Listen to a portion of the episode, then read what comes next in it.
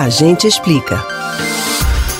Toda virada de ano tem a novidade do novo salário mínimo que deve ser aumentado periodicamente, de modo a acompanhar o aumento nos preços dos produtos devido à inflação. Mas como é feito este reajuste salarial? Qual a expectativa para o salário mínimo no próximo ano? A Constituição Federal determina que o salário mínimo tenha reajustes periódicos que assegurem o poder de compra, o que garante pelo menos uma correção pela inflação. Já o piso dos benefícios previdenciários precisa seguir o salário mínimo. O governo atual propôs que em 2023 o mínimo tenha apenas o reajuste pela inflação sem ganho real pelo quarto ano seguido. A regra para a correção do salário mínimo e dos benefícios previdenciários passaria a considerar a inflação projetada para o ano corrente em vez de ficar vinculada à inflação do ano anterior. No mínimo, estaria garantida a atualização pela meta de inflação estabelecida para o exercício. Caso o novo modelo estivesse em vigor na definição do salário mínimo deste ano, por exemplo,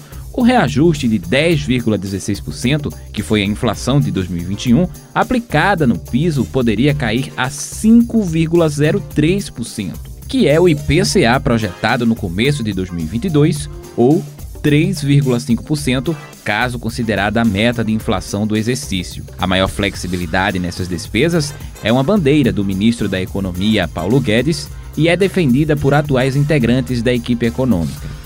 Em junho, o secretário especial do Tesouro e Orçamento do Ministério da Economia, Esteves Colnago, afirmou em audiência pública no Congresso que a maior medida na área fiscal seria rever a elevação automática de despesas públicas e citou como exemplo a desindexação de benefícios previdenciários e salário mínimo. Agora, Guedes retoma a proposta para incluí-la no novo marco fiscal.